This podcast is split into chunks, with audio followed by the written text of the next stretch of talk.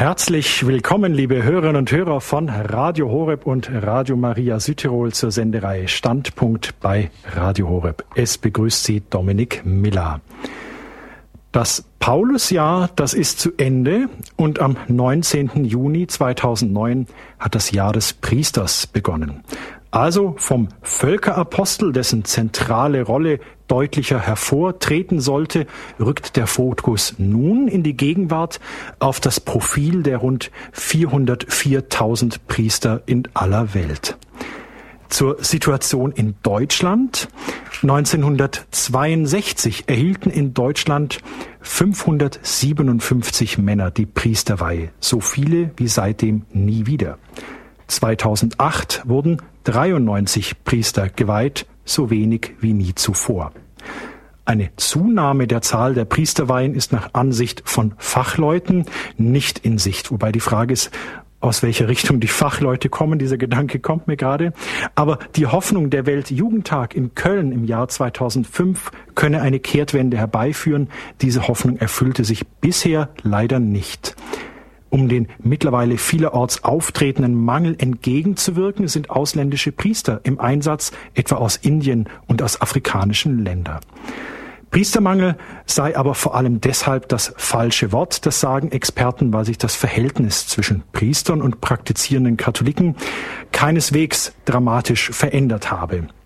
Heute bei Standpunkt, da sprechen wir über das Jahr des Priesters und darüber, wie diese Berufung geweckt und wie sie gestärkt werden kann. Dazu begrüße ich als Gast im Studio den Konsultor der Kongregation für den Klerus, Herrn Dr. Christoph Ohli. Er ist manchen Hörern aus anderen Sendereien, zum Beispiel Spiritualität, gut bekannt. Grüße Gott und herzlich willkommen bei Standpunkt, Herr Dr. Ohli. Schön, dass Sie heute bei uns sind. Grüß Gott, Herr Miller. Ich danke sehr herzlich, ja, und bin auch sehr froh, hier zu sein. Dr. Uli ist 42 Jahre alt und Priester der Erzdiözese Köln. Seit seiner Habilitation für den Fachbereich Kirchenrecht und kirchliche Rechtsgeschichte ist er als Privatdozent an der Münchner Universität tätig und auch Leiter der Priestergemeinschaft Pater Thomas Morales. 2008 hat ihn Papst Benedikt dann zum Konsultor der Kongregation für den Klerus ernannt. Dr. Uli, was macht eigentlich ein Konsultor der Kongregation für den Klerus? Ein Konsultor ist ganz einfach ein Berater. Und Wen beraten Sie? Den Papst persönlich? Nicht den Papst persönlich, aber sofern es notwendig ist, die, eben die Kongregation für den Klerus, die sich vor allen Dingen um die Diözesanenpriester kümmert in aller Welt, aber auch Fragen der Katechese, der Verkündigung ähm, innerhalb der kirchlichen Sendung behandelt. Und jede Kongregation in Rom hat solch einen Konsultorenstab. Hm, das sind meistens 30, 40, 50 sogenannte Experten aus verschiedenen theologischen oder auch nicht theologischen Fachrichtungen, die zu den jeweiligen Fragen der Kongregationen in Gutachten, in konkreten Anfragen Stellung beziehen und versuchen, eben die Arbeiten dieser Kongregation zu unterstützen. Wie sieht dann Ihre Arbeit dann konkret aus? Sie werden gerufen und sagen, heißt dann Dr. Uli, wir haben da mal eine Frage oder wie kann man sich das einfach vorstellen? Das geht heutzutage eigentlich auf zwei Wegen. Entweder ja. über E-Mail, Mhm. Also dass die Anfrage gestellt wird, bestimmte Fragestellungen via Gutachten ähm, zu beurteilen.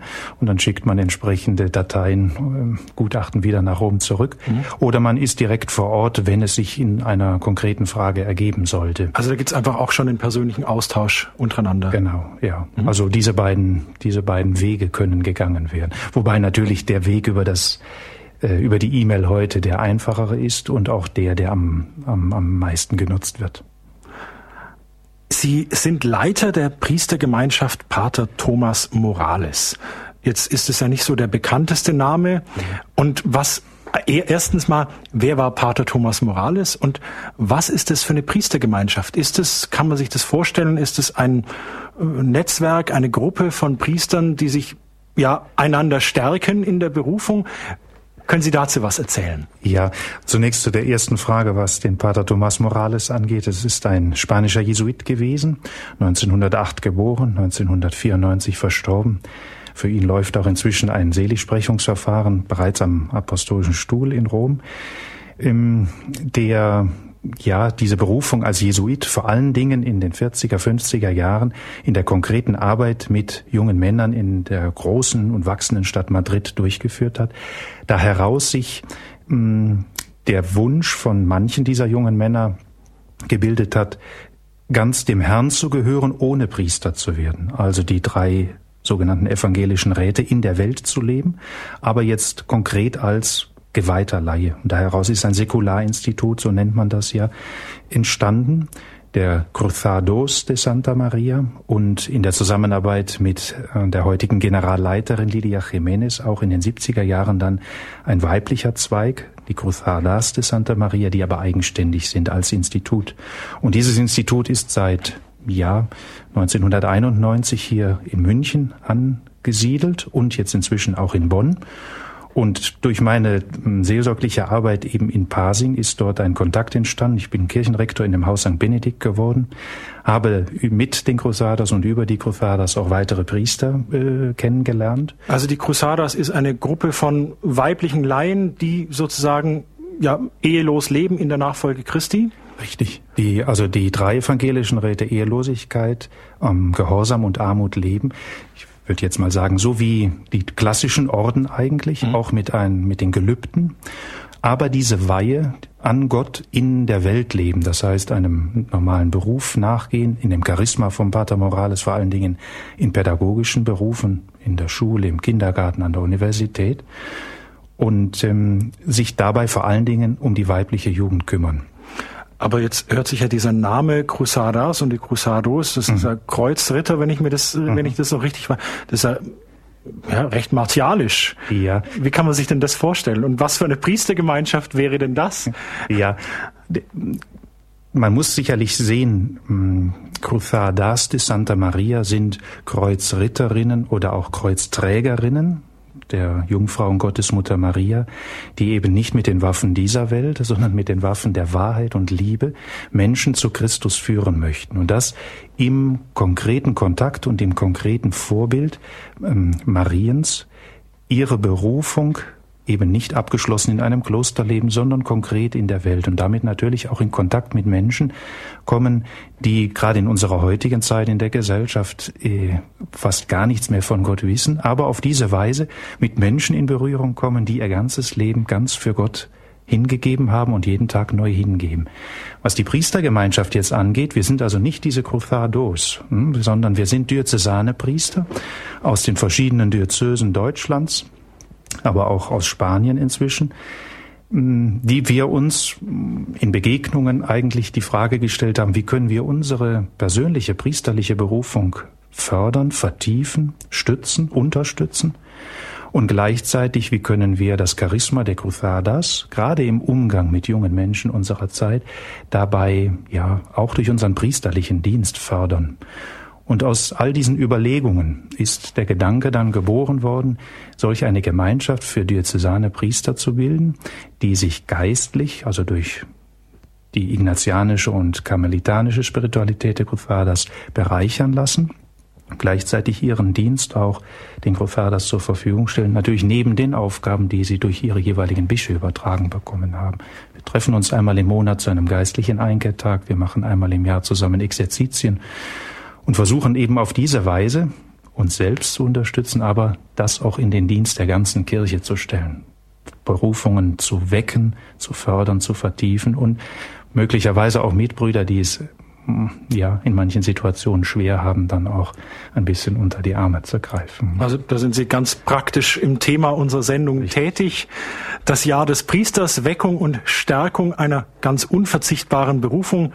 Dr. Oli, wir sind gespannt auf Ihren Vortrag. Dankeschön, ja. Wir haben es eben schon gehört, dass Papst Benedikt XVI. am Herz-Jesu Hochfest das Jahr des Priesters eröffnet hat und dieses besondere Jahr der ganzen Kirche im Zeichen des Mottes Treue zur Christustreue des Priesters steht. Dabei aber in einer besonderen Weise mit der Feier des 150. Todestages des heiligen Pfarrer von Ars, Jean-Baptiste Vianney, verbunden ist. Liebe Hörerinnen, liebe Hörer, das Ziel dieses Jahres, so hat es der Papst in seiner Ankündigung gesagt, ist es, verschiedene geistliche und pastorale Initiativen zu fördern und zu koordinieren, um die Bedeutung der Rolle und der Sendung des Priesters in der Kirche und in der zeitgenössischen Gesellschaft immer deutlicher wahrnehmbar werden zu lassen.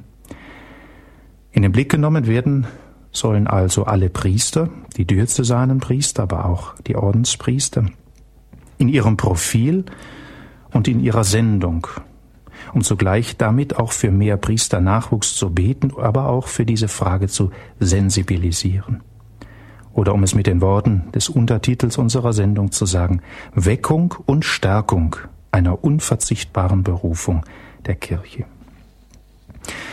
In einem Schreiben, das der Präfekt der Kleruskongregation, Kardinal Claudio Humes, vor wenigen Wochen an alle Priester richtete, heißt es, das Priesterjahr soll ein Jahr voller Initiativen werden, ein positives Jahr, in dem die Kirche vor allem den Priestern, aber auch allen Christen und der ganzen Welt sagen möchte, dass sie auf ihre Priester stolz ist, dass sie sie liebt, hochschätzt, bewundert und mit Dankbarkeit ihrem pastoralen Wirken und ihrem Lebenszeugnis Anerkennung entgegenbringt. Priester, so sagt es der Kardinal, sind nicht nur aufgrund dessen, was sie tun, wichtig, sondern auch aufgrund dessen, was sie sind. Diese Worte machen deutlich, dass die Kirche in diesem Jahr mit Dankbarkeit und Freude auf ihre Priester schauen möchte. Und zwar in dem Bewusstsein, dass Christus selbst sie ihr geschenkt hat, um in den Priestern und durch die Priester für immer bei der Kirche zu sein und in ihnen und durch sie selbst zu wirken.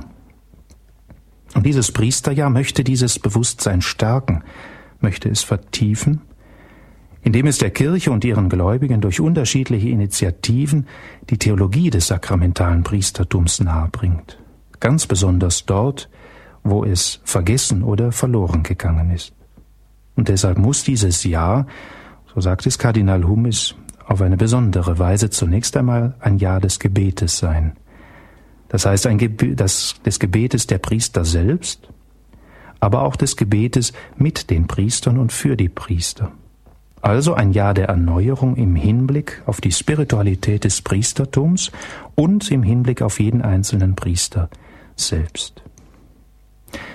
Hinzu kommen dann aber auch zahlreiche Möglichkeiten wie Studientage, Predigtreihen, Konferenzen, Exerzitien, Wallfahrten, öffentliche Feiern und viele andere Perspektiven, Initiativen, die als festliche Veranstaltungen alle von großer Bedeutung sind, insofern sie warmherziger Ausdruck und Nährboden christlicher Freude und Dankbarkeit sind, die aus der Gewissheit hervorgehen, dass Gott uns Menschen liebt und sich letztlich in und durch jeden Priester um uns sorgt und mit uns feiert. Mit dieser Standpunktsendung heute Abend wollen wir einen kleinen Beitrag zu diesem Priesterjahr leisten, indem wir zusammen über ein grundlegendes Charakteristikum des sakramentalen Priestertums nachdenken, um dann auch einige konkrete geistliche Anregungen zu formulieren, die Papst Benedikt XVI. in seinem Schreiben zum Priesterjahr zusammengetragen hat. Wir wollen das tun im Bewusstsein eines schönen Wortes, das einmal Papst Johannes Paul II. an den Beginn seiner Betrachtungen anlässlich seines goldenen Priester Jubiläums am 1. November 1996 gestellt hat. Der Heilige Vater schrieb damals, in ihrem tiefsten Grund ist jede Berufung zum Priestertum ein großes Geheimnis, ein Geschenk, das den Menschen unendlich überragt. Jeder von uns Priestern erfährt das deutlich in seinem ganzen Leben. Angesichts der Größe dieses Geschenkes spüren wir unsere eigene Unzulänglichkeit. Wenn wir über das Priestertum sprechen und davon Zeugnis ablegen, müssen wir das mit großer Demut und in dem Bewusstsein tun, dass menschliche Worte nicht imstande sind, die Bedeutung des Geheimnisses zu erfassen, die das Priestertum in sich birgt. Über das Priestertum zu sprechen, liebe Hörerinnen, liebe Hörer, sollte also immer in dieser Haltung des Staunens und der Ehrfurcht geschehen. Denn es handelt sich dabei um etwas zutiefst Göttliches. Und dies in einem Menschen. Der Ruf zum Priestertum und seine Verwirklichung in einem Leben des priesterlichen Dienstes sind keine alltäglichen Selbstverständlichkeiten im Leben der Kirche. Schon gar nicht sind sie etwas Selbstgemachtes, etwas Machbares, etwas, was ich mir oder andere sich selbst nehmen und geben können. Die Berufung zum Priestertum ist in der Tat kostbarstes Geschenk und Geheimnis, die auf die Nähe Jesu Christi in seiner Kirche und auf seine fürsorgliche Liebe für seine geliebte Braut, die Kirche, verweisen. Die Berufung ist das Geheimnis göttlicher Erwählung. Nicht ihr habt mich erwählt, sondern ich habe euch erwählt und dazu bestimmt, dass ihr euch aufmacht und Frucht bringt und dass eure Frucht bleibt. Liebe Hörerinnen, liebe Hörer, der Grundgedanke, um den es heute Abend mit Blick auf das Priestertum gehen soll, wird von Papst Benedikt XVI. in seinen zwei bisherigen Ansprachen zum Priesterjahr im Rahmen der wöchentlichen Generalaudienz das Binom oder auch das Diptychon, Identität und Sendung genannt. Was bedeutet das? In Abgrenzung zu reduzierenden theologischen Konzepten des Priestertums, wie sie nicht selten in der Zeit nach dem Zweiten Vatikanischen Konzil um sich gegriffen haben, betont der Papst, das, was der Priester durch das Sakrament der Weihe mittels eines unzerstörbaren Prägemals als Identität angenommen hat, also geworden ist, nämlich ein alter Christus, ein anderer, ein zweiter Christus. Das wird in seinem Christusähnlichen Lebensstil und in den daraus resultierenden Funktionen seiner priesterlichen Sendung erkennbar. Mit anderen Worten, beide Elemente, das ontologisch-sakramentale Element, also seine Identität, und das sozial-funktionale Element seiner Sendung, seiner Aufgaben, gehören zum Verständnis des Priesters dazu. So sagt der Papst, der Priester ist Knecht Christi in dem Sinn, dass sein ontologisch Christus gleichgestaltetes Dasein einen wesentlich relationalen Charakter annimmt. Er steht in Christus, für Christus und mit Christus im Dienst an den Menschen. Gerade weil er Christus gehört, steht der Priester radikal im Dienst an den Menschen. Er ist Diener ihres Heiles, ihres Glücks, ihrer echten Befreiung. Dabei reift er in dieser fortschreitenden Annahme des Willens Christi im Gebet, im Herz an Herz bleiben mit ihm. Wenn man diese Worte recht bedenkt, dann kann man sagen, wenn man diesem sogenannten Binom, also Identität des Priesters auf der einen Seite und seine konkrete Sendung nicht Rechnung trägt, dann wird es schwierig, die Identität des Priesters und seines Dienstes in und für die Kirche zu verstehen. Deshalb ruft der Papst in Anlehnung an Worte des heiligen Pfarrers von Ars aus, was nämlich ist der Priester, wenn nicht ein vom Geist bekehrter und erneuerter Mensch, der aus der persönlichen Beziehung mit Christus heraus lebt und sich ständig die dem Evangelium entstammenden Kriterien zu eigen macht? Was ist der Priester, wenn nicht ein Mann der Einheit und der Wahrheit, der sich seiner eigenen Grenzen und gleichzeitig der außerordentlichen Größe der empfangenen Berufung bewusst ist, jener Berufung nämlich, an der Ausbreitung des Reiches Gottes bis hin zu den äußersten Grenzen der Erde mitzuwirken. Ja, so sagt es der Papst, der Priester ist ein Mann, der ganz dem Herrn gehört, da Gott selbst es ist, der ihn beruft und in seinen apostolischen Dienst einsetzt. Und gerade weil er ganz dem Herrn gehört, gehört er ganz den Menschen, ist er ganz für die Menschen da. Diesen Kerngedanken Identität und Sendung möchte ich nun zum besseren Verständnis in drei kurzen Einzelschritten ein wenig entfalten. Ein erster Punkt. Der Ursprung des Priestertums. Der Ursprung des sakramentalen Priestertums liegt in Jesus Christus. So betet der Bischof im Weihegebet der Priesterweihe. In der Fülle der Zeit hast du, heiliger Vater, deinen Sohn in die Welt gesandt, Jesus, deinen Apostel und Hohepriester, zu dem wir uns alle bekennen. Er hat sich dir dargebracht im Heiligen Geist als makelloses Opfer. Seine Apostel hat er durch die Wahrheit geheiligt und ihnen Anteil geschenkt an seiner eigenen Sendung. Ihnen hast du Gefährten zugesellt, die auf dem ganzen Erdkreis das Werk deines Heiles verkünden und vollziehen. Christus ist also der wahre und einzige Priester, der hohe Priester, durch den wir Menschen gerettet werden sollen. Und um diese seine Heilssendung durch alle Zeiten hindurch bis ans Ende der Zeit fortzuführen, vertraut er sie der ganzen Kirche an, beruft aber aus der großen Schar der Menschen, die ihm in der Gemeinschaft der Kirche folgen, aus der großen Schar seiner Jünger, jene zwölf Männer, die er auch Apostel nennt. So lesen wir im Lukasevangelium. Und er verbrachte die ganze Nacht im Gebet zu Gott. Als es Tag wurde, rief er seine Jünger zu sich und wählte aus ihnen zwölf aus. Sie nannte er auch Apostel. Christus macht die Apostel. Er schenkt ihnen in der Kraft des Gebetes Anteil an seiner göttlichen Salbung und überträgt ihnen die Vollmacht seiner Sendung. Das heißt, sie sollen nun in seinem Namen und in seiner Person als Haupt der Kirche den Menschen das Werk des Heiles verkünden. Wir sprechen auch davon, dass diese Apostel in persona Christi capitis ecclesiae, also in der Person Christi des Hauptes der Kirche handeln. Das heißt, nicht sie selbst sind es, die dort handeln, es ist Christus. Wer euch hört, der hört mich. Tut dies zu meinem Gedächtnis. Oder wem ihr die Sünden vergebt, dem sind sie vergeben. Im Apostel schenkt sich Christus selbst. Im Apostel wird Christus selbst hörbar. Im Apostel wird Christus selbst vergebend und heilend erfahrbar. Sagen wir es noch einmal, der Ursprung dieses apostolischen Amtes liegt also ganz im Willen Christi begründet. Er will es. Das Amt des Apostels ist also keine Funktion, die sich die Kirche aus einem Ordnungswillen heraus selbst gibt oder die sich jemand selbst geben oder nehmen kann. Es ist keine Funktion, die den Apostel gegenüber dem Jünger lediglich mit einigen Aufgaben mehr ausstattet.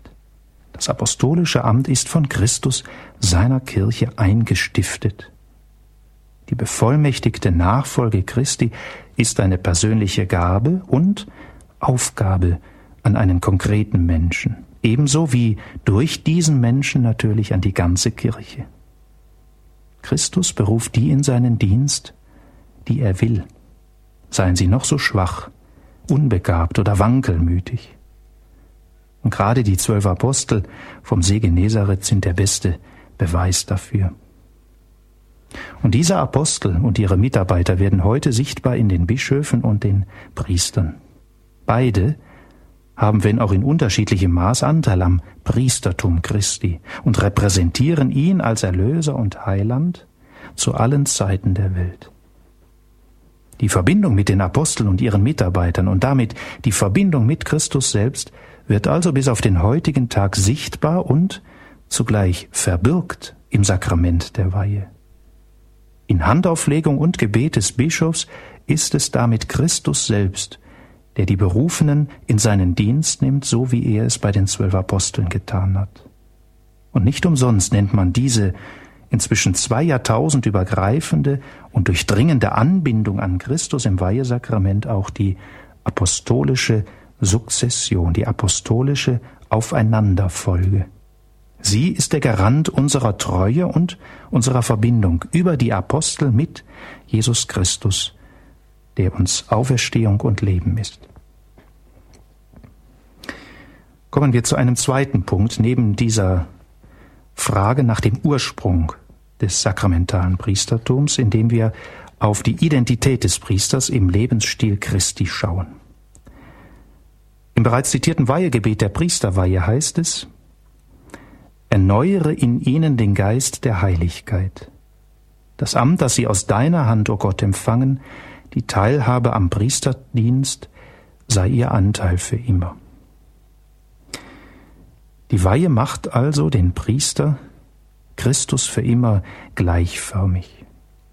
Wir haben es eben schon gesagt, die Theologie spricht davon, dass dem Priester ein Charakter indelebilis, ein unzerstörbarer Charakter eingeprägt wird, der ihn von seinem Wesen her, die Theologie nennt das ontologisch, für immer Christus gleichförmig macht.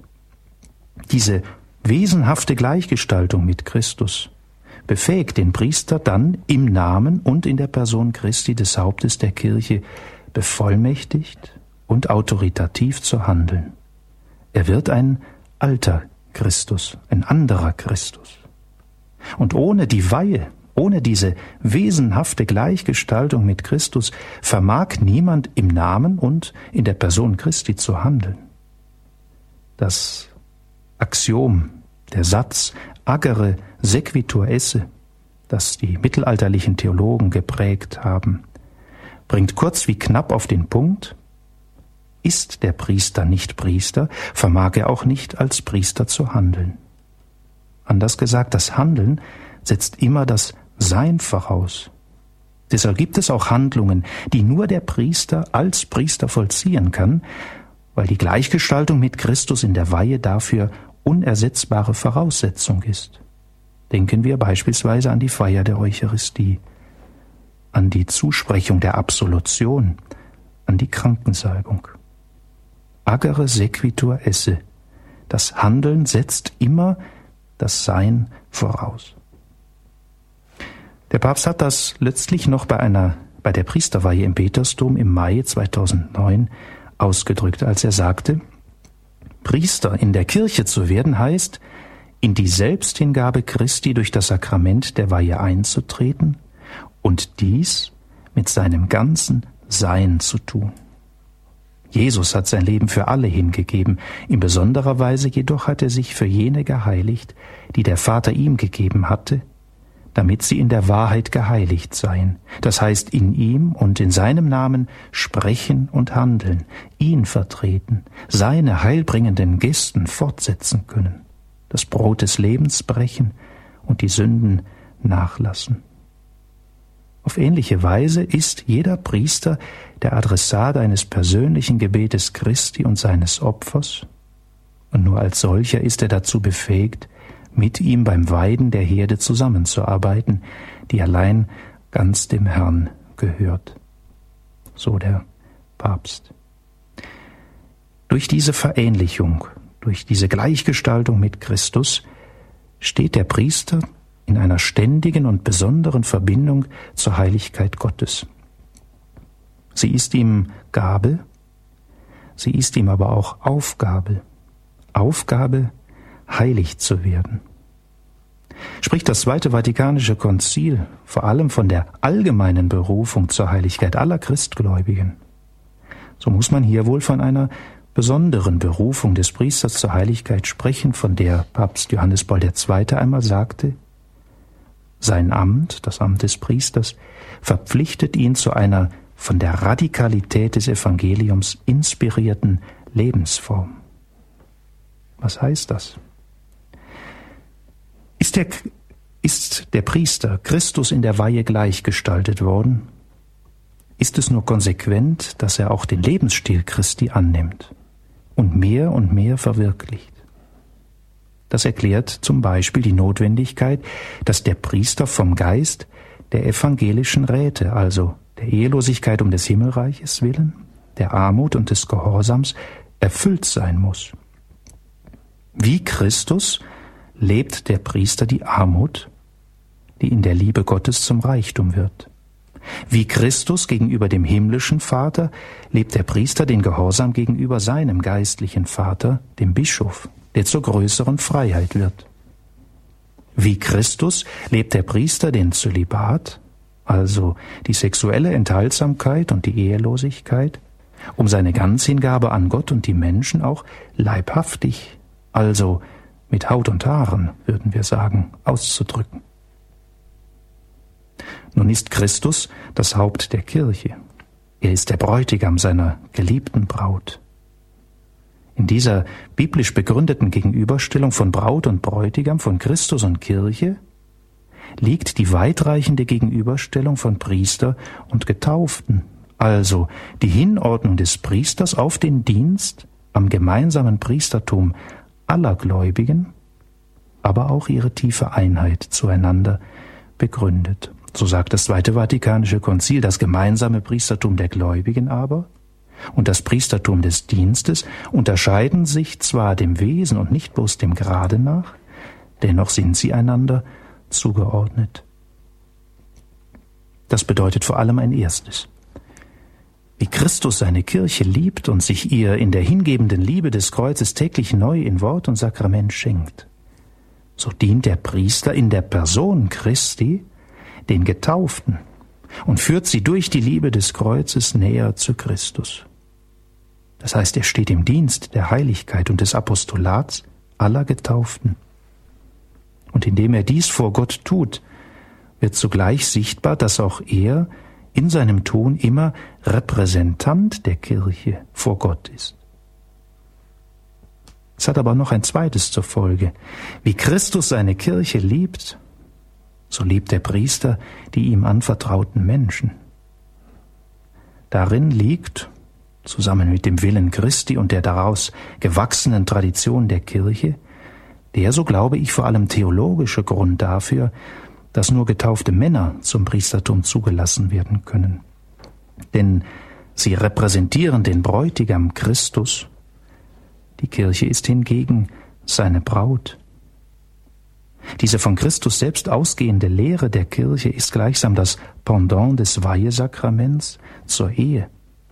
Wie die Ehe eine lebenslange Gemeinschaft von Mann und Frau ist, so wird diese bräutliche Dimension in der Zuordnung von Christus und Kirche, von Priester und Gläubigen sakramental sichtbar. Letztlich geht es auch hier um die Komplementarität von Mann und Frau, von Bräutigam und Braut, die von Gott selbst in die Schöpfungs- und in die Erlösungsordnung eingeschrieben worden ist und die vom Menschen nicht verletzt oder gar zerstört werden darf. Kommen wir noch zu einem dritten Punkt, nach der Frage nach dem Ursprung des Priestertums, nach der Frage der Identität, seiner, seiner wesenhaften Identität in seinem Lebensstil, dann zu den daraus wachsenden und erwachsenen Aufgaben des Priesters, eben seine Sendung. Der Bischof betet im Weihegebet bei der Priesterweihe folgende Worte. Uns Bischöfen seien sie zuverlässige Helfer. In der Gnade des Heiligen Geistes bringe das Wort der frohen Botschaft durch ihre Verkündigung reiche Frucht in den Herzen der Menschen. Mit uns seien sie treue Verwalter deiner heiligen Mysterien. So wird dein Volk durch das Bad der Wiedergeburt erneuert. So wird es genährt an deinem Altar. So werden die Sünder versöhnt, so werden die Kranken gesalbt zu ihrer Heilung und mit uns Bischöfen vereint erflehen diese Priester, Herr, dein Erbarmen für die ihnen anvertrauten Gemeinden und für alle Menschen auf Erden. So werden die vielen Völker in Christus vereint. Sie wachsen zusammen zu einem einzigen Volk und werden vollendet in deinem ewigen Reiche. Diese Worte des Weihegebetes führen uns zu den drei umfassenden Diensten Jesu Christi, an denen jeder Gläubige mit Taufe und Firmung grundsätzlich Anteil gewinnt. Doch der Priester übt sie in einer sakramental bevollmächtigten Weise aus, das heißt im Namen und in der Person Christi des Hauptes der Kirche. Das ist eine Aufgabe der Verwaltung.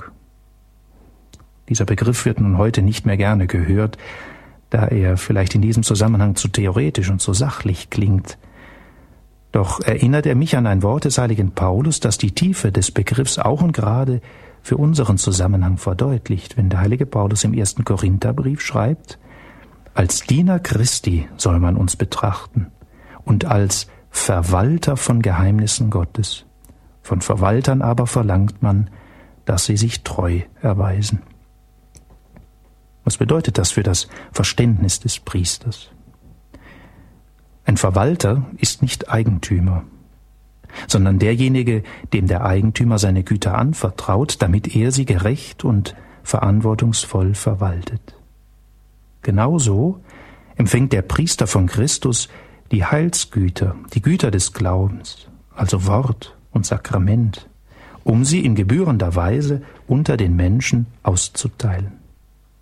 Der Priester ist und muss deshalb ein Mann des Wortes Gottes sein ein Mann der Sakramente, ein Hirte im Leiden der ihm anvertrauten Menschen. Und das heißt, ein erstes, der Priester lehrt im Namen und in der Person Christi das Volk Gottes. Das heißt, er verkündet mit Vollmacht und in der Autorität Christi das Wort des Evangeliums, beispielsweise in der Predigt, in der Katechese, in den verschiedenen Möglichkeiten der Verkündigung, der Lehre. Das heißt, die Verkündigung und die Lehre des Wortes Gottes sind Gabe und sind Aufgabe des Priesters. Das bedeutet ein zweites, dass der Priester im Namen und in der Person Jesu Christi das Volk heiligt. Das heißt, er spendet die Sakramente, er tröstet durch das Wort, dient der göttlichen Barmherzigkeit, begleitet Sterbende, betet das Stundengebet der Kirche, führt auf den Weg zur Heiligkeit zurück, begleitet junge Menschen zur Ehe, stärkt die Ehen und Familien, ermutigt zur Entschiedenheit und zum Lobpreis im Glauben mit dem ganzen Leben und vieles andere mehr. Insbesondere in den Sakramenten, vor allem aber in der Feier der heiligen Messe wird diese Aufgabe der Heiligung sichtbar. Und der Priester lebt aus der Eucharistie. Er lebt eucharistisch und vermag so alles zu tun, was Gott will. Das heißt, die Spendung der Sakramente, die Heiligung der Gläubigen sind Gabe und Aufgabe, ja Selbstaufgabe des Priesters. Und schließlich noch ein dritter Bereich seiner Sendung, seiner Aufgaben, wenn der Priester im Namen und in der Person Jesu Christi das Volk leitet. Das heißt, er sammelt als Hirt die vom Geist Gottes durchdrungene Gemeinschaft der Gläubigen und führt sie durch Christus im Geist zum himmlischen Vater. Das geschieht überall dort, wo der Priester Gläubigen Orientierung gibt, aufbaut, ermutigt, ermahnt, entscheidet, begleitet, zurückholt, unterstützt und sich dabei auch um die kümmert, die den Weg des Heiles aus den Augen verloren haben. Und hier zeigt sich auf eine besondere Weise das Wesen des Priesters. Im Namen Jesu ist er geistlicher Vater. Geistlicher Vater der ihm anvertrauten Menschen, der sich selbst vom himmlischen Vater geführt weiß.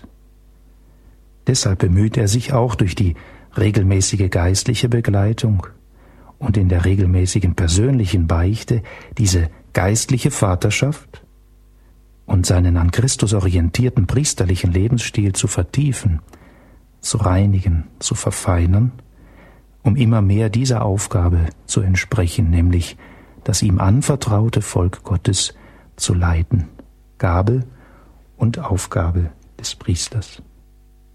Liebe Hörerinnen und Hörer, kommen wir noch zu einem letzten abschließenden Punkt und einem Gedanken. Wir haben versucht, einen ersten Einstieg über den Sinn und das Ziel des Priesterjahres zu erlangen. Wir sind dann in einem zweiten, jetzt sehr ausführlichen Punkt auf einen Grundgedanken eingegangen, den Papst Benedikt XVI. das Binom von Identität und Sendung des Priesters nennt, indem wir versucht haben, über den Ursprung des Priestertums nachzudenken, über seine wesenhafte Gleichgestaltung in der Weihe und seinen daraus entstehenden Lebensstil, der, der dem Lebensstil Christi ähneln soll, ihn durchdringen soll und schließlich auf seine Aufgaben, auf seine Sendung, auf seine Funktionen geschaut in diesem dreifachen Schritt von Lehren, Heiligen und Leiten. Kommen wir in diesem letzten Punkt, in diesem letzten Abschnitt nun zu einigen geistlichen Anregungen, die vor allen Dingen Papst Benedikt XVI. in seinem Schreiben zu diesem Priesterjahr formuliert hat und die, so glaube ich, uns Priestern, aber auch den künftigen Priestern und vielleicht sogar der ganzen Kirche Anregung sein können. Wenn man das Denken von Papst Benedikt zum Priestertum ein wenig schlagwortartig zusammenfassen möchte, könnte man sagen, Priester sind Experten Gottes. Der Papst sagt einmal nicht ohne ironischen Unterton, Unterton, keiner verlangt von einem Priester Wirtschaftsbau oder Politikexperte zu sein. Experte im spirituellen Leben, das sollte er sein. Darum ist es lebenswichtig, so die Konsequenz aus diesem Gedanken des Papstes, dass Priester nicht in Aktivismus aufgehen, sondern immer wieder als geistliche Menschen als Experten spirituellen Lebens Zeit finden für Gott, dem sie in der Weihe wesenhaft verähnlicht wurden, so dass sie selbst zu einem alter Christus geworden sind. Das heißt demnach aber auch, sich bohrenden geistlichen Fragen zu stellen, wie der Papst sie formuliert, indem er uns Priester fragt, sind wir wirklich durchdringt vom Wort Gottes? Ist es wirklich die Nahrung, von der wir leben, mehr als vom Brot und von den Dingen dieser Welt? Kennen wir es wirklich? Lieben wir es? Gehen wir innerlich damit um, so dass es wirklich unser Leben prägt, unser Denken formt? Oder formt sich unser Denken nicht doch immer wieder aus alledem, was man sagt und was man tut? Sind nicht doch oft genug die herrschenden Meinungen der Maßstab, an dem wir uns messen? Bleiben wir nicht doch oft in der Oberflächlichkeit all dessen, was sich dem Menschen von heute eben so aufdrängt? Lassen wir uns vom Wort Gottes wirklich inwendig reinigen? Das ist ein hoher Anspruch, den der Papst selber kennt. Und manche Priester scheitern mit der Zeit an diesem Anspruch oder verlieren auch den Mut, die Strahlkraft, die innere und äußere Freude an diesem aus ihrem Priestersein heraus entstehenden Dienst. Ihnen und allen Priestern ruft der Papst mit Blick auf den heiligen Pfarrer von Ars deshalb in Erinnerung und sicherlich letztlich der ganzen Kirche. Wenn er sagt, was euren Dienst ausmacht, kann doch nicht das Produkt eurer persönlichen Fähigkeiten sein. Wir sind doch nicht ausgeschickt, um uns selbst und unsere Meinungen zu verkünden, sondern Christus und in ihm den wahren Humanismus. Wir brauchen also nicht viele Worte zu machen, wir sollten einfach versuchen, ein einziges Wort hinauszutragen, das Wort Gottes, das für uns Fleisch wurde. Um dieses Hinterfragen, liebe Hörerinnen und Hörer, durch den Papst ein wenig umzusetzen und auch in konkrete Schritte zu überführen, gibt Benedikt XVI. doch zugleich auch einige geistliche Anregungen mit, durch die gerade dieser Grundgedanke vertieft werden kann. Geistliche Anregungen, die unter dem Leitwort eines Wortes des heiligen Pfarrers von Ars stehen. Das Priestertum ist die Liebe des Herzens Jesu. Welche geistlichen Anregungen sind das? Ich möchte aus diesem Schreiben sechs kurz nennen. Eine erste Anregung, so könnte man sagen, ist die Identifizierung mit der Priesteraufgabe. So sagt der Papst dort, was wir als erstes lernen müssen, ist die völlige Identifizierung mit der eigenen Aufgabe. Schauen wir auf Jesus. In Jesus fallen Person und Sendung im Grunde zusammen. Also jenes Binom Identität, Person und Sendung, Aufgaben, Funktionen. Sein gesamtes Heilshandeln als Sohn Gottes war und ist Ausdruck seines Sohn Gottesseins, der sich zugleich in der Haltung liebevoller Unterwerfung unter den Willen des Vaters für das Heil der Menschen hingibt. In bescheidener, so sagt der Papst, und doch wahrer Analogie muss auch der Priester diese Identifizierung anstreben. Mit anderen Worten könnte man sagen, der Priester, aber auch die Kirche soll im Priester jenen sehen dürfen, der 24 Stunden am Tag Priester ist, von seinem Sein her dieser alter Christus ist, der 24 Stunden am Tag in dieser Stellvertretung, in dieser Repräsentanz Jesu Christi leben und wirken darf. Freilich natürlich auch unter Beachtung seiner eigenen Kräfte, seiner eigenen Möglichkeiten, aber in dem Bewusstsein, ich lege mein Priestersein nicht in bestimmten Situationen, in bestimmten Positionen, in bestimmten Zusammenhängen ab. Alles, was ich am Tag tue, tue ich als Priester und vermag auch so jede Alltäglichkeit als Teil meines priesterlichen Dienstes, auch im Sinne dieses Wortes des Aufopferns, der Hingabe an Gott zu leben, zu erfüllen. Ein, so glaube ich, sehr lohnenswerter Gedanke einer geistlichen Anregung zu solch einer Identifizierung mit dem Priestersein und der Priesteraufgabe zu gelangen. Eine zweite Anregung, die ich nennen möchte, ist die Zusammenarbeit mit gläubigen Laien. Der Papst sagt, dass Priester und Laien gerade im Geheimnis der einen Kirche zusammenwirken sollen. Nicht gegeneinander, sondern miteinander. Ich möchte an dieser Stelle ein Wort dieses spanischen Jesuiten Tomás Morales einmal zitieren, der das, so glaube ich, sehr ausdrucksstark formuliert hat, als er sagte, ein Laie ohne Priester vermag wenig. Ein Priester ohne Laien vermag mehr. Aber Priester und Laien zusammen vermögen alles in dem, der sie stark macht. Sich gegenseitig stützen, sich gegenseitig in den jeweiligen Berufungen als Getaufter, als Laie, als Priester zu fördern, zu stützen, um des Aufbaus des Reiches Gottes willens, eine tiefe geistliche Anregung für dieses Jahr des Priesters. Eine dritte. Keine Resignation. So sagt der Papst, die Priester dürfen niemals resignieren, wenn sie zum Beispiel ihre Beistühle verlassen sehen, noch sich darauf beschränken, die Abneigung der Gläubigen gegenüber diesem Sakrament festzustellen.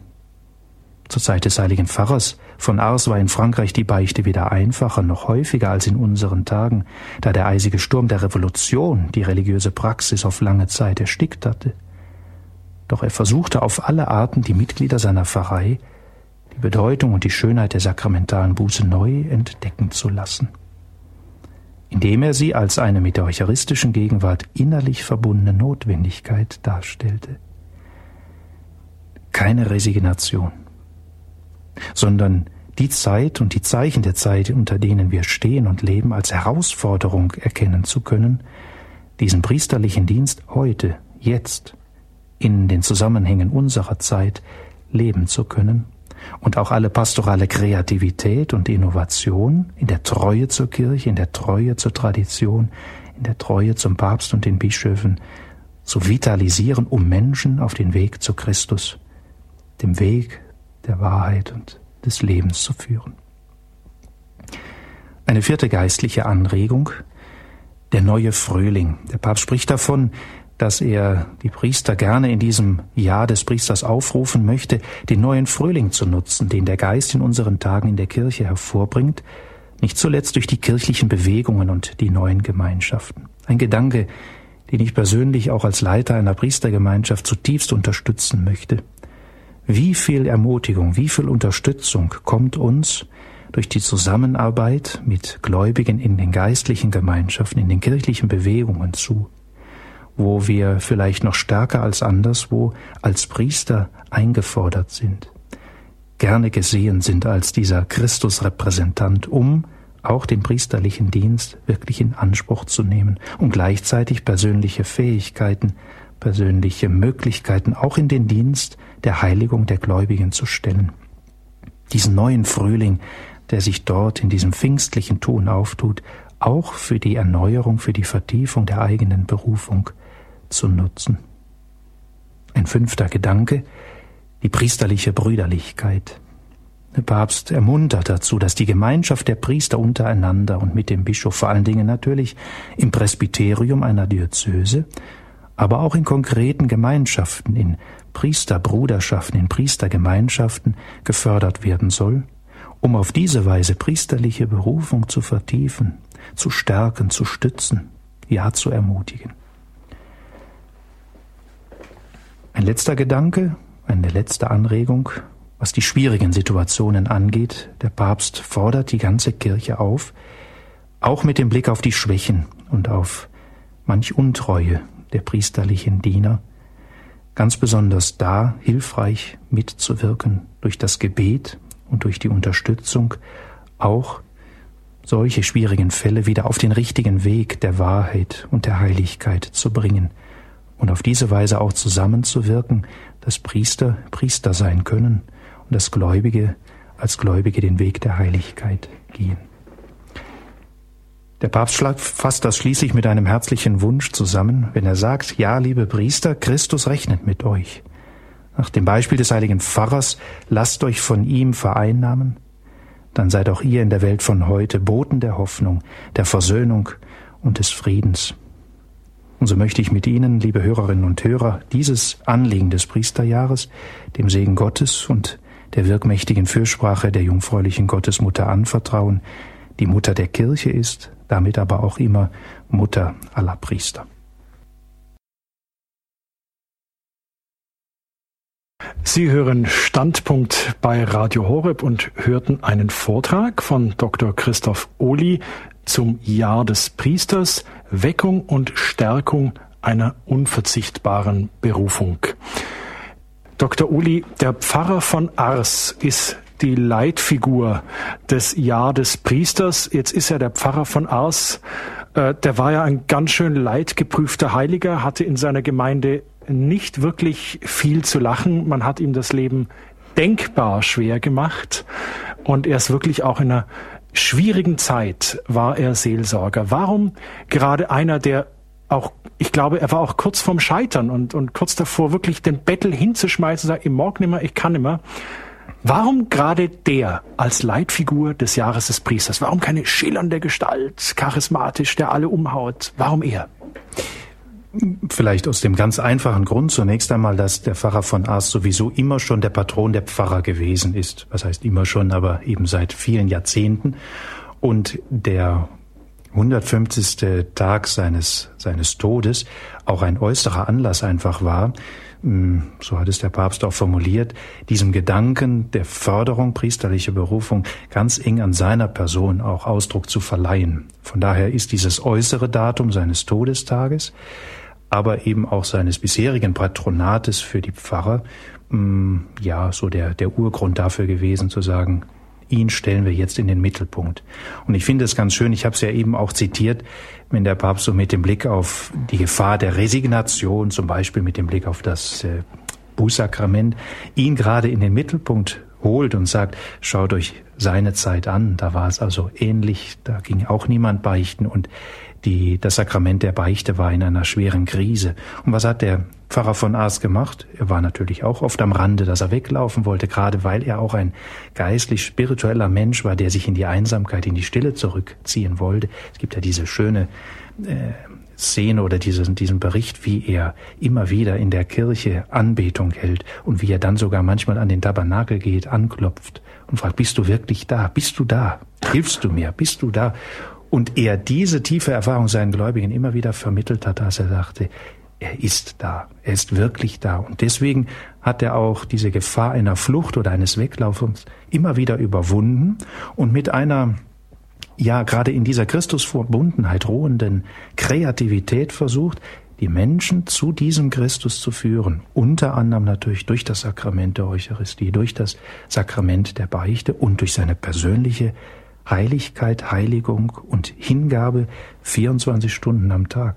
Deswegen mag er in vielen Dingen natürlich so für den heutigen Priester ein wenig weit weg erscheinen und er ist uns doch in so vielen Punkten so nah, dass es wirklich Ermutigung sein kann, auf ihn zu schauen. Ich versuche mir gerade vorzustellen, ein Priester, der am Tabernakel anklopft und fragt, bist du da? Ich glaube, da sehen sich viele von uns wieder die sich auch oft fragen, bist du da? Ja. Aber ich, diese Art und Weise bei mit dem Pfarrer von Aas steckt oder er wächst natürlich aus einer großen Glaubenstiefe, aus einem Vertrauen heraus, die diese Frage versichernd stellt. Du bist da. Mhm. Bist du da? Du bist da.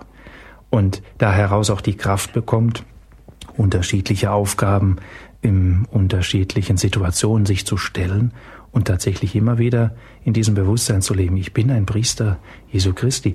Ich habe einen Satz noch mitgebracht, den der Papst auch in einer seiner Generalaudienzen jetzt dazu ähm, zitiert hat, des heiligen Pfarrers von Ars, wo er sagt, Oh, wie groß ist der Priester! Wenn er sich selbst verstünde, würde er sterben. Denn bedenkt, Gott gehorcht ihm. Er spricht zwei Sätze aus und auf sein Wort hin steigt der Herr vom Himmel herab und schließt sich in eine kleine Hostie ein. Also dieses Bewusstsein zu haben, ich bin wirklich ein alter Christus und aufgrund meiner Worte, die ich spreche, steigt dieser ewige Sohn Gottes zu uns herab. Und in diesem Bewusstsein zu leben, dass der Sohn Gottes wirklich ganz und gar bei der Kirche ist und in der Kirche lebt, vor allen Dingen im Sakrament der Eucharistie, er dieser Pfarrer von Aas sagt, dann ist auch alles möglich. Und wenn ich das begreife, müsste ich eigentlich sterben, aber ich stelle mich dieser Aufgabe und das mit Freude. Das Leitwort des Priesterjahres heißt Treue in Christus, Treue des Priesters. Können Sie das mit der Treue noch ein bisschen ausfalten, weil viele ja, viele Gläubige haben ein Problem auch mit ihren Priestern. Denen passt die Nase nicht, der hat falsch gepredigt, ähm, der vertritt Standpunkte, die nicht die meinen sind.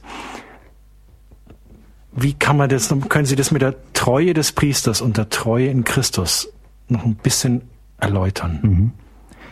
Ich glaube gerade, dass dieses Leitwort des Priesterjahres diese innere Verknüpfung und Verbindung von Christus und Priester zum Ausdruck bringt. Auf der einen Seite geht sie aus von der Treue Christi zum Vater und sagt, so wie Christus treu ist zum Vater, so soll der Priester treu Christus gegenüber sein und damit in dieser Treue sichtbar machen, das, was ich hier tue, das, was ich sage. Das sind zwar meine Worte, das ist mein Charakter, das ist meine Fähigkeit oder Unfähigkeit, mein Vermögen und mein Unvermögen, aber ich bin mir bewusst, dass ich das letztlich nur in den Dienst Jesu Christi stelle, der in mir und durch mich handeln möchte. Und diese Treue zu Christus, die sichtbar wird dadurch, dass ich mich um ein wirklich gutes Verwalten meines Priesterseins bemühe, aber in der Anerkenntnis auch meiner Schwächen und meiner Fehler, macht, glaube ich, sowohl für den Priester als auch für die Gläubigen deutlich, der Priester ist kein vollkommener Roboter, der es allen recht machen kann, der immer an jedem Augenblick und zu jeder Tageszeit das Richtige sagt und das Richtige tut.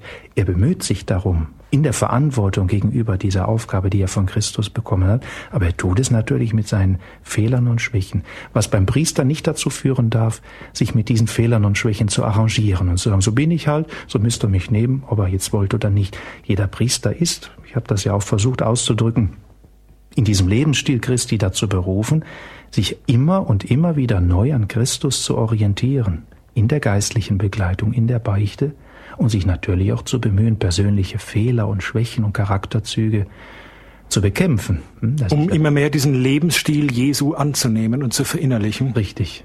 Und das aber auch mit dem Blick auf die Gläubigen, die deswegen auch einen Priester nicht überbeurteilen dürfen und Unmenschliches von ihm erwarten dürfen. Sie dürfen Menschliches von ihm erwarten, sie dürfen Göttliches von ihm erwarten, aber in einer Weise, die sichtbar macht, wenn Gott schon so viel Vertrauen hat, sich an eine Person, an einen Menschen mit seinen Fehlern und Schwächen so sehr zu binden, dass man sagt, in diesem Menschen ist Christus gegenwärtig, dann sollten wir eigentlich als Gläubige, sollten wir als Kirche das Vertrauen haben, dass Christus tatsächlich durch diesen schwachen Menschen wirken kann. Ich sage noch einmal, nicht um die Fehler zu legitimieren, aber um doch deutlich zu machen, es ist Christus, der in ihm handelt und nicht dieser Mensch mit seinen Fehlern und Schwächen.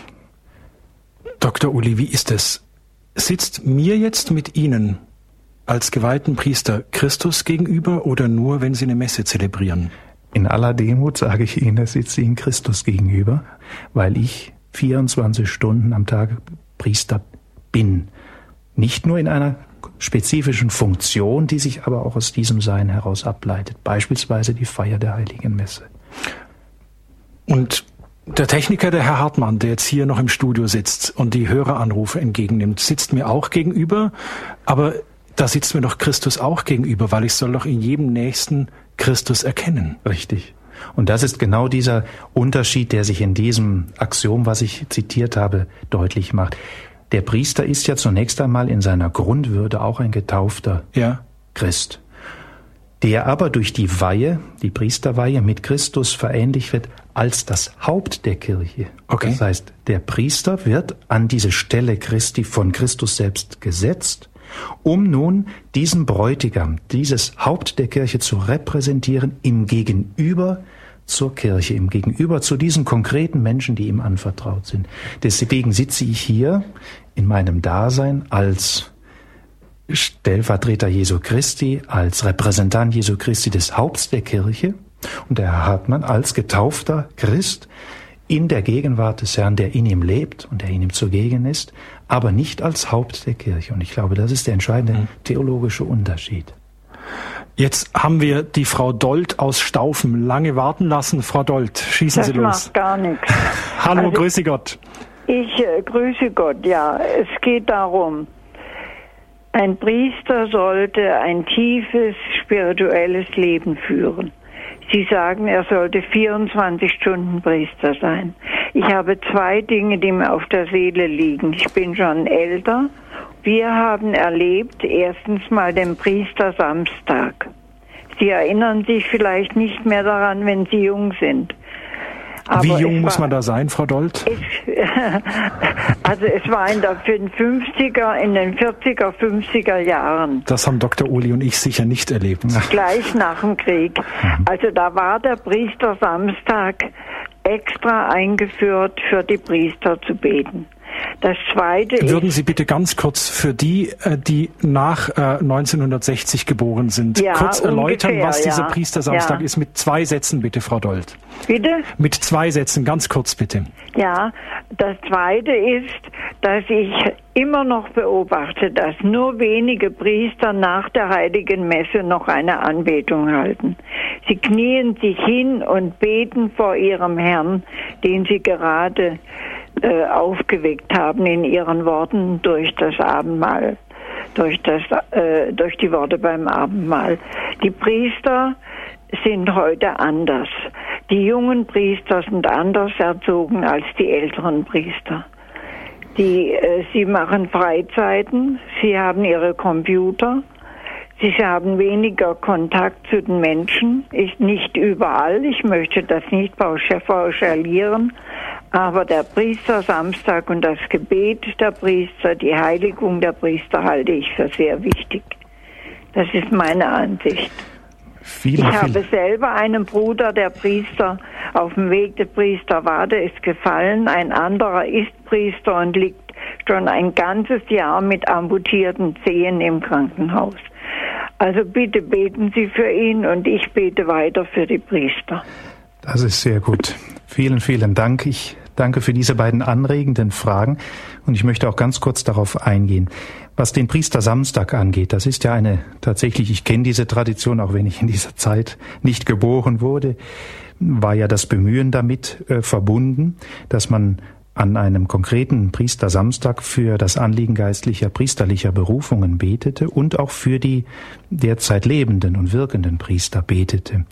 Mm, diesen Priestersamstag gibt es noch in manchen Gegenden, aber er ist vor allen Dingen heute auch mit dem Anliegen des sogenannten Priesterdonnerstages, also diesem ersten Donnerstag vor dem Herz-Jesu-Freitag verbunden, wo die Kirche, und das steht auch in den offiziellen Direktorien ähm, niedergeschrieben, die Kirche die Gläubigen einlädt, für geistliche, für priesterliche Berufungen zu beten und auch das Anliegen der wirkenden Priester mit in das Gebet aufzunehmen.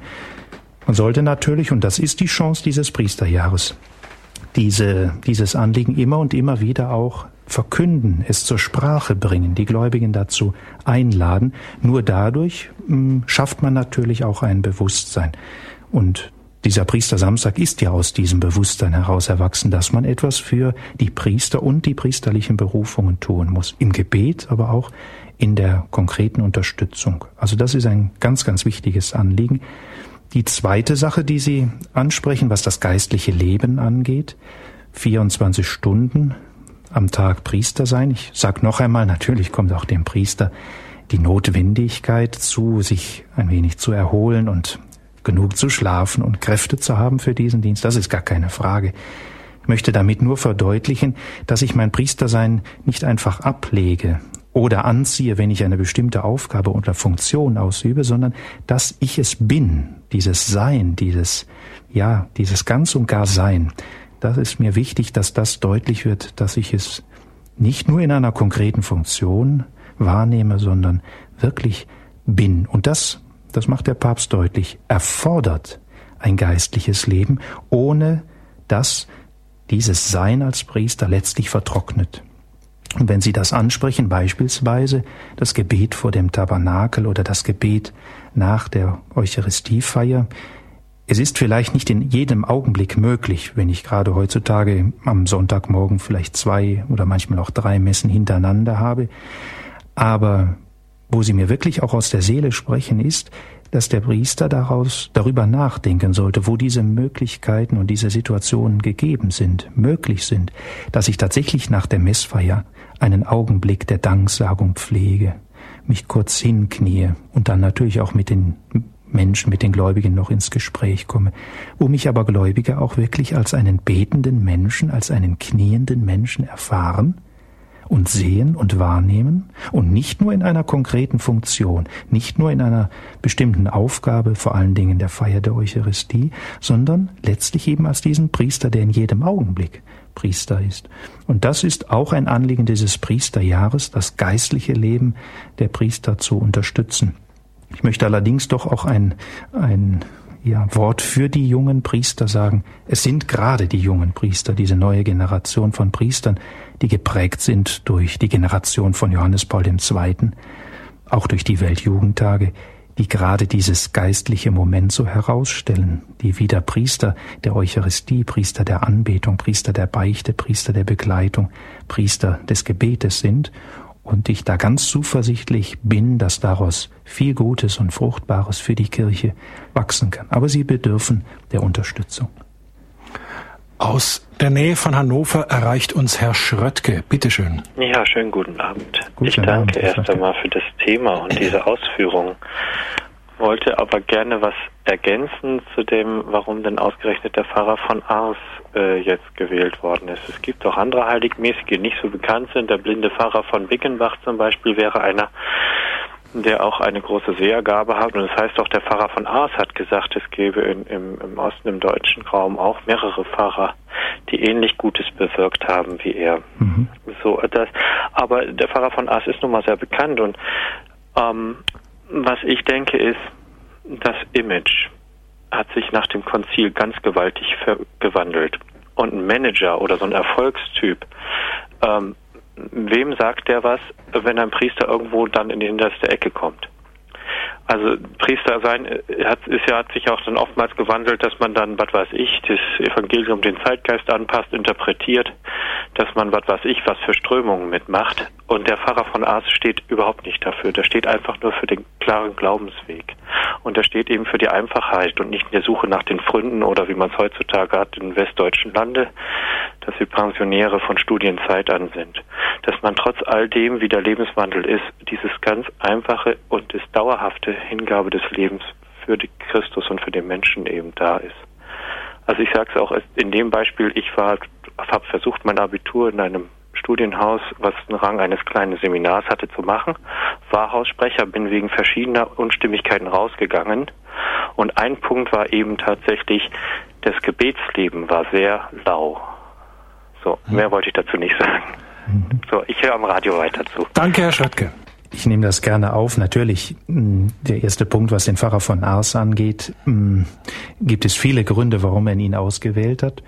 Daneben gibt es natürlich auch tatsächlich viele, viele heiligmäßige Priester in seiner Zeit, aber ich bin davon überzeugt auch heute und man könnte auch heute viele Persönlichkeiten unter den Priestern so als Vorbilder herausstellen, aber es stimmt tatsächlich, er ist so einer der, der wirklich bekanntesten. Und von daher auch mm, ein Heiliger, der uns viele Anregungen und Anstöße geben kann, eben wegen seiner Einfachheit, wegen dieser Konzentration auf das, was der Priester ist und tun soll, dass wir heute in einer komplizierteren Zeit leben, auch in einer Zeit, die möglicherweise eine differenziertere Seelsorge notwendig macht. Ich glaube, dass, da brauchen wir nicht darüber zu diskutieren. Aber Gerade deswegen ist es doch auch notwendig, dass man auf sich, sich auf das Wesentliche und damit auch auf das konzentriert, was aus dem Wesen des Priestertums heraus erwächst.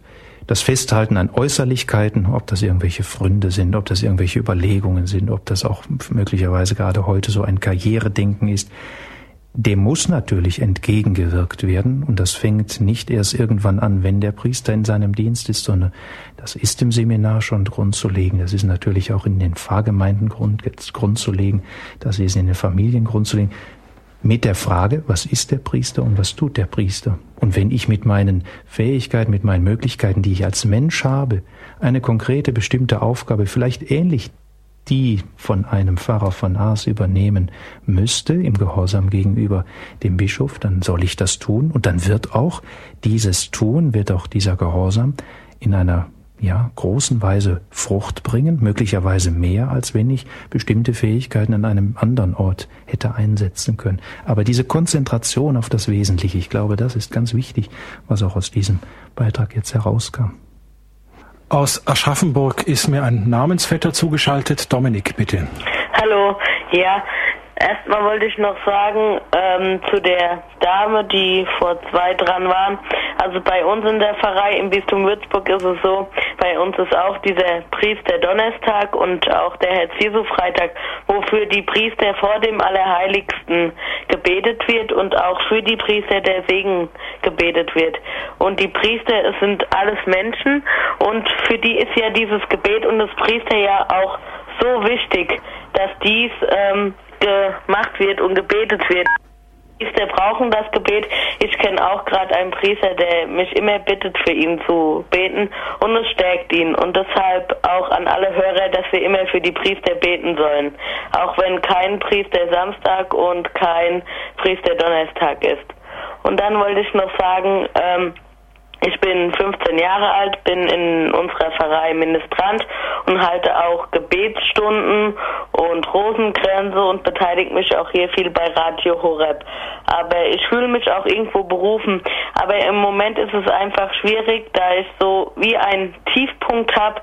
Viele Leute kommen zu mir und sagen, ah, der neue Kaplan oder der Herr neue Herr Pfarrer oder sogar schon der neue Papst. Und das macht mich etwas, das macht mich, also es tut die Situation für mich verschweren. Also Dr. Uli lacht bereit. Ja. Zu, zu, diesen ersten Worten, die du gesprochen hast, Glückwunsch und dem ist nichts hinzuzufügen. Wirklich für die Priester zu beten und auch diese Initiativen, die wir schon haben, aber die möglicherweise zum Beispiel auch durch dich mh, hm, animiert werden, hervorgebracht werden können, die wirklich zu unterstützen. Und das ist ein Aufruf an alle Hörerinnen und Hörer, der möglicherweise viel besser wirkt, wenn du ihn sagst, als wenn ich ihn sage. Also das erstmal als feste Unterstützung. Dieser zweite Gedanke, den wollte wollte ich dir sonst ans Herz gelegt haben, natürlich einmal zu überprüfen, inwieweit du selbst vom Herrn gerufen bist und da du so gesagt bekommst, dass das wahrscheinlich bei dir ist und dass manche dich schon da in jener oder einer anderen Position sehen, ist allerdings auch viel Ruhe und viel Gelassenheit und viel, wenn ich sagen darf, so Demut gefragt. Und zwar den Mut, wirklich zu dienen, und zwar dem Herrn zu dienen und ihn zu fragen, Herr, was ist es, was ich tun soll? Nicht, was die Menschen sagen, nicht, ja. was die Menschen wollen oder wo sie mich vielleicht sogar schon sehen. Das ist alles Schall und Rauch, nicht nur heute, sondern morgen. Das, was zählt, ist der Wille des Herrn. Und den kann ich nur in der Stille, im Gebet und über viele Jahre hinweg hören und wahrnehmen, um dann ihm auch wirklich mein Ja schenken zu können. Aber ich denke, wenn du da eine gesunde Distanz so aufbaust zu dem, was Menschen dir dann vielleicht sogar gutwillig dann sagen, dann bist du auf einem wirklich guten Weg. Ja, ich sag auch immer so, ähm, mittlerweile sage ich nur noch darauf, ähm, der Mensch denkt, Gott lenkt. Und so ist es auch, denke ich. Sehr gut. Sehr gut. Und das wird sich zeigen, wie Gott in deinem Leben lenken möchte und wohin er dich stellt. Und du wirst es entdecken, wenn du immer wieder, so wie es auch der heilige Ignatius von Loyola in den Exerzitien ähm, und dem Exerzitanten ans Herz legt, zu fragen, Herr, was ist es, was ich für dich tun soll? Nicht, was ich will, nicht, was Menschen mir sagen, was ist es, was du willst, dass ich tun soll? Und wenn man sich diese Frage in deinem Alter, aber auch später als Priester immer wieder stellt, ich glaube, dann kommt man auch immer an den entsprechenden Punkt, wo der Herr einen wirklich haben will und nicht da, wo man selbst gerne hin möchte oder wo andere einen hinhaben möchten bei der Jugend heutzutage ist es auch so, wenn man seinen Glaube wirklich so ausleben will, auch jetzt gerade unter Freunden, man muss wirklich gegen den Strom schwimmen sozusagen. Aber gegen den Strom zu schwimmen ist auf der einen Seite wichtig, weil Gott es von einem möchte, weil er auch uns das zutraut und es stärkt uns natürlich, nicht nur immer das Gegenteil zu tun, aber auch mutig und kraftvoll zu werden, den Menschen unserer Zeit zu zeigen, ähm, was wirklich wichtig ist. Und wenn Menschen in diesem einen Strom mitschwimmen und nicht erkennen, was der Sinn ihres Lebens ist, dann bedarf es immer solcher, ja, Propheten, solcher Christen, solcher Getauften, auch solcher Priester, die den Mut und die Kraft haben, dagegen anzugehen und gleichzeitig damit Zeugnis zu geben. Nicht, dass sie es sind, sondern dass Christus in ihnen wirkt und ja, sich ihrer bedient, um Menschen auf diesen Weg des Heils zu führen. Also weiterhin viel Freude und Ermutigung, viel Kraft auf diesem Weg als Christ und möglicherweise, wenn es der Herr will, auch als Priester. Ja, vielen Dank. Das Dominik, vielen Dank für deinen Beitrag und auch für deinen Mut, dass du die hier bei uns angerufen hast. Herzliches Vergelt's Gott. Dankeschön und einen schönen Sonntag noch. Danke, gleichfalls. Wiederhören. Wiederhören. Aus Herzogenrath erreicht uns Herr Schrick, bitte. Guten Abend, mein Name ist Schrick. Ich bin Theologe und höre Radio Horb, zwar nur auf CD und konnte leider den Vortrag auch nicht hören, aber ich habe wohl, ich fühle mich sehr, sehr verbunden mit dem, auch mit dem Jahr des Priesters, auch mit dem Priestergedanken auch. Ich habe die letzten Worte noch mitbekommen und ich denke, dass auch für mich die, also auch für mich die äh, Worte für mich gelten. Ich bin Diplom-Theologe, habe in Fribourg Theologie studiert und kämpfe seit 2003, um meinen Berufswunschpriester zu werden. Habe alles Menschenmögliche getan, und auch versucht, das äh, zu machen, leider ohne Erfolg. So dass also quasi für mich nur noch der Ordensweg übrig bleibt und das natürlich auch auf Kosten meiner Gesundheit eben. Ich habe persönlich die Wahl, entweder äh, ins nicht deutschsprachige Ausland zu gehen oder mich einer Ordensgemeinschaft auch anzuschließen und aber Herr Schrick, Ihre Frage, die geht so eher in die Richtung Berufung. Ja, Berufung. Also Sie, Sie fühlen sich, Sie persönlich fühlen sich zum Priestertum berufen, ja. aber irgendwie ähm, funktioniert's nicht. Sie fühlen, dass da in irgendwie Steine in den Weg gelegt werden und vielleicht nutzen wir einfach jetzt mal die Gelegenheit, um das ein bisschen vielleicht auszudeuteln oder sowas. Dr. Uli, ich meine, Sie haben ja auch eine Berufungsgeschichte hinter sich. Der Hörer vorher, der Dominik aus Aschaffenburg, der angerufen hat.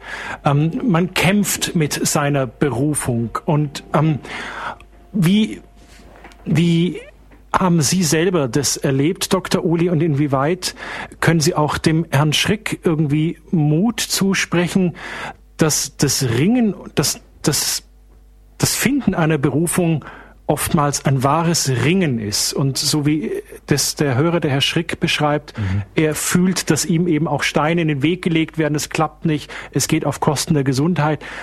Es ist oft schwierig. Was, was will, was macht Gott da mit uns, dass er da nicht sagt, hallo, hier bin ich, ich rufe dich, komm und wir machen das alles ganz einfach. Hm. Warum ist es so schwer? Das machen natürlich schon die viele Beispiele in der Heiligen Schrift deutlich, bei den Propheten und bei vielen anderen, dass der Ruf Gottes nie Zuckerschlecken ist. Also das gehört einfach dazu, dass das Hören des Rufes Gottes und das Annehmen ein echtes Ringen ist. Aber ein Ringen, das geistlich getragen ist, das auf Frucht bringen soll, in der Kraft und Stärke diesen Ruf anzunehmen. Und wenn ich auf meine eigene Berufungsgeschichte schaue, dann vergleiche ich das gerne ähm, eben mit solch einem Mosaik, das sich auf Dauer, möglicherweise auch auf Jahre hin zusammensetzt.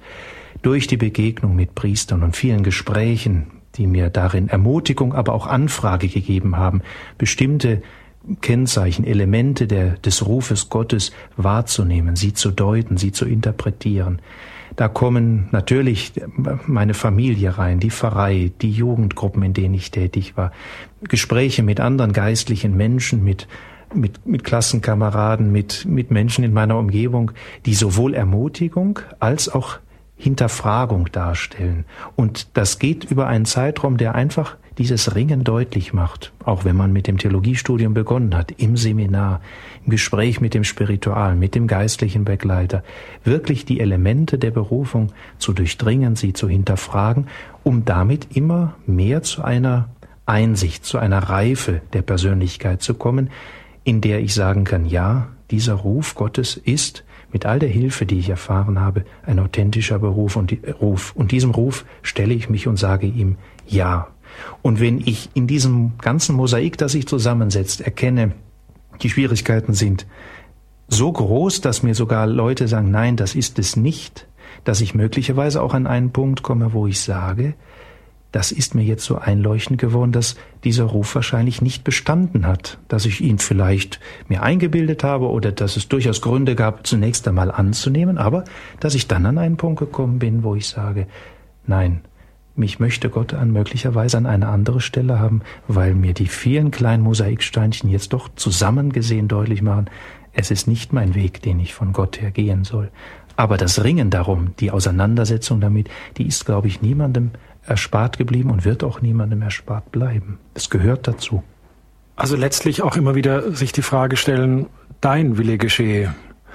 Nicht mein, sondern dein Wille geschehe. Ja. Das, ich glaube, dieses Gebet des Herrn im Garten Gethsemane, das ist ein grundlegendes Gebet unseres mhm. geistlichen Lebens, zu sagen, natürlich möchte ich gern dies und möchte gern jenes, aber nicht wie ich will, sondern wie du willst. Und gerade durch das Hinhören in der Stille, durch das Gespräch mit dem geistlichen Begleiter, durch ein geistliches Leben der Eucharistie und der Beichte, der Anbetung, das sind alles, ja, Geschenke Gottes, die uns uns deutlich machen, über einen Zeitraum hinweg klar zu erkennen, wo ist der Platz, auf den ich gehen soll, durch den Willen Gottes.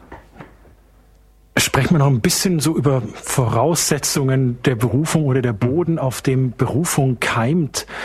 Eingangs in der Vorstellung des Themas habe ich erwähnt, in Deutschland spricht man vom Priestermangel. Ähm, und uns geht es ja in Deutschland wahnsinnig gut. Und in Ländern der dritten Welt, so liest man, sind die Priesterseminare voll. Mhm. Ist jetzt äh, Wohlstand ein, ein Mittel, um Berufungen zu hemmen? Oder wie ist eine Voraussetzung für Berufung Not? Oder wie, wie können wir denn das deuten, bitte, dass es in Deutschland so wenig Priester gibt. Die Frage ist, gibt es vielleicht viele Berufungen, aber die gehen alle, die kommen alle gar nicht in die Seminare? Oder warum in Deutschland so wenig, Dr. Uli? Das ist ein vielschichtiges äh, Thema. Das würde ich gerne sagen in fünf Sätzen, aber das geht Sätzen, nicht. Ja.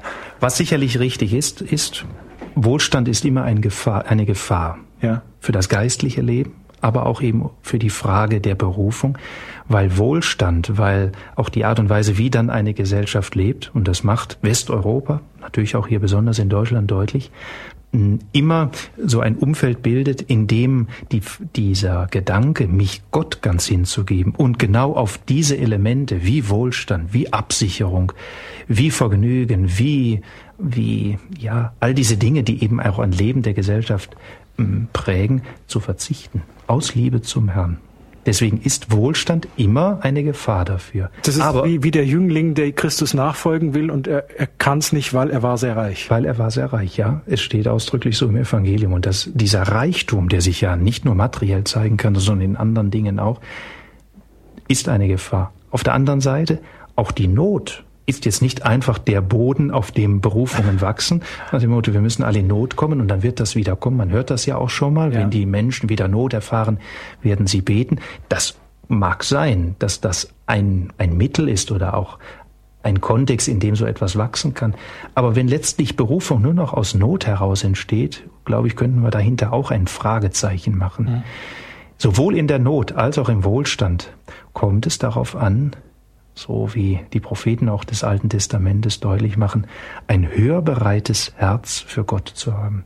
Deswegen ist es in unserer europäischen oder westeuropäischen Welt so wichtig, dass wir unter den Gläubigen Propheten haben, die auf Gott hören und die auch Menschen lehren, dieses Herz, diese Ohren aufzutun, um nach dem Willen Gottes zu fragen. Und dann würde ich Ihnen wirklich recht geben, dass Gott uns heute genügend Berufungen schenkt, aber die Ohren und die Herzen vieler Menschen so zugestopft und so verklebt sind durch das, was uns die Welt, das, was uns die Gesellschaft, das, was uns der Kontext präsentiert, dass Berufungen auch überhört werden. Und dann kommt sicherlich auch der Gedanke hinzu, in einer Welt, in der es viele Kinder gibt, in der die Familie geachtet wird, in der die Familie Keimzelle des Glaubens und des Lebens und der Liebe, also eine Schule des Lebens ist, da ist der Humusboden viel stärker gegeben, dass Berufungen wachsen können, als in den sterbenden Gesellschaften Europas, in den ausgetrockneten Gesellschaften Europas. Also dann heißt es doch, eigentlich müssen wir gar nicht so viel um Berufungen beten, weil Berufungen gibt's genug, sondern wir müssen mehr für offene Ohren und offene Herzen beten, dass die, der Ruf sozusagen von Gott an die jungen Männer durchdringt. Das wäre die Konsequenz. Für den Humusboden zu beten und deswegen gehört zum Gebet für und um Priester immer auch das Gebet um gute Ehen, um gute Familien, um gute Pfarrgemeinden, um gute geistliche Gemeinschaften, die Humusboden für diese Berufungen sind und dann dafür zu beten, ja, dass Menschen, Männer ermutigt werden, auf diesen Ruf zu hören, ihr Herz, ihre Ohren aufzutun, um dann wirklich bedingungslos Ja sagen zu können zu diesem Ruf. Und das ist heute, wenn wir in diese geistlichen Gemeinschaften zum Beispiel schauen, gegeben. Viele priesterliche Berufungen kommen heute aus den geistlichen Gemeinschaften, die wiederum viele gute, starke Familien im Hintergrund haben. Aber, das muss man auch sagen, der Geist Gottes weht und wirkt sicherlich auch auf Wegen, die Menschen treffen kann, die in einer ganz areligiösen, akirchlichen Umgebung aufgewachsen sind und plötzlich doch getroffen werden und wissen, hier hat Gott mich gemeint und deswegen sage ich mein Ja. Sie haben das mehrfach erwähnt und auch ähm, zwei Hörer haben es gesagt, Priester Samstag, Priester Donnerstag. Mhm. Das Gebet für Priester ist wichtig. Haben Sie es mal erlebt als Priester, dass Ihnen das Gebet von Gläubigen einfach geholfen hat, dass Sie gespürt haben, hier habe ich wieder Kraft zugeführt bekommen. Ich würde fast behaupten, ich verspüre das jeden Tag. Ausdrücklich natürlich da, wo Menschen mir sagen, ich bete für sie, konkret in einem Anliegen, oder ich bete eigentlich schon immer, oder ich habe immer noch ihr Primitzbildchen von der Priesterweihe, und jeden Tag, wenn ich es in meinem Gebetbuch wiederfinde, bete ich für sie. Es gibt wirklich viele Menschen, die das ganz, ganz treu tun.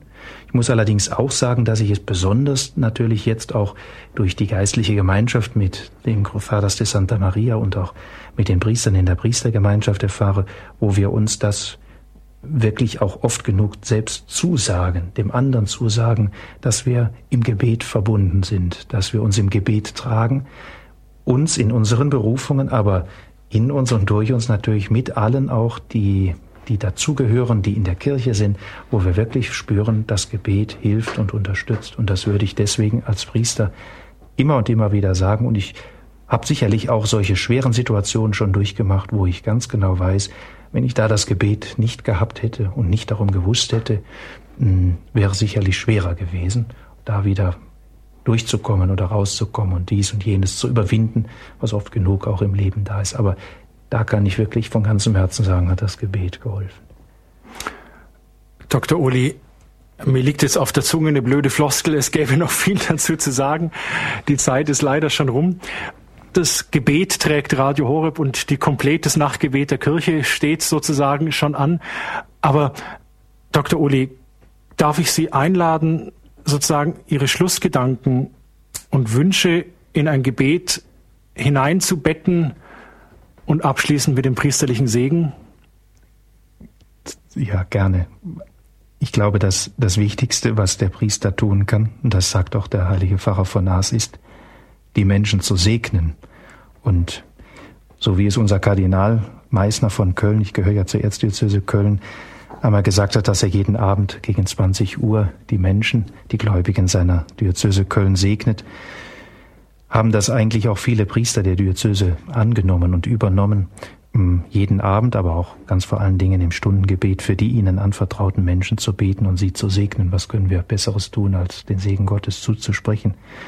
Und deswegen möchte ich in dieses Segensgebet deshalb auch heute Abend ganz besonders alle Priester mit einschließen, auch alle, die auf dem Weg zum Priestertum sind, alle, die den Ruf in sich verspüren, dass sie die Kraft bekommen und ja, das geöffnete Herz empfangen, auf diesen Ruf mit einem bedingungslosen Ja zu antworten, möchte beten für alle Eheleute, alle Familien, für alle geistlichen Gemeinschaften, für die Pfarrgemeinden und damit für die ganze Kirche, dass die Atmosphäre für die Berufung dieses Klima der Berufung sich auftue in der Kraft Gottes, in der Kraft des Heiligen Geistes, so dass der Ruf Gottes hörbar wird und annehmbar wird im Vertrauen auf seine Gnade. Und deshalb bitte ich auf die Fürsprache der Jungfrau und Gottesmutter Maria, die Fürsprache des heiligen Josef, der heiligen Apostel Petrus und Paulus, des heiligen Pfarrer von Ars und aller Heiligen und Seligen des Himmels, segne und geleite euch alle der allmächtige und barmherzige Gott, der Vater und der Sohn und der Heilige Geist. Amen. Herzlichen Dank, Dr. Uli. Gerne. Dass Sie uns ja, das Jahr des Priesters einfach so ausgebreitet haben und dass Sie für die Fragen unserer Hörerinnen und Hörer da waren. Herzliches Vergelt's Gott auch für den priesterlichen Segen. Segensgott. Liebe Hörerinnen und Hörer von Radio Horeb, wenn Sie, wie es einige Hörer, die angerufen haben, äh, schon gesagt haben, wenn Sie zu spät eingeschaltet haben, die Sendung nicht ganz mitbekommen haben, dann können Sie sich bei unserem Radio Horeb CD-Dienst eine CD kostenlos bestellen. Entweder übers Telefon 0700 75 25 75 20 oder schnell und bequem über unsere Website www.horeb.org org. Dort können Sie sich eine CD dieser Sendung für sich oder auch für Freunde und Verwandte bestellen, dass Sie auch was davon haben. Äh, die Website zum Jahr des Priesters, die finden Sie zum Beispiel unter www.annussaceridotalis.org. Ich hoffe, das habe ich jetzt richtig ausgesprochen, aber wenn Sie in Google einfach die Worte Jahr des Priesters eingeben, dann ist das einer der allerersten Treffer. Da finden Sie noch viel mehr Informationen zum Jahr des Priesters oder auch beim Radio Horeb Hörerservice. Ich bedanke mich bei Helmut Hartmann in der Technik, dass er die Anrufe entgegengenommen hat und uns hier so wunderbar unterstützt hat. Vielen herzlichen Dank. Es verabschiedet sich Dominik Miller.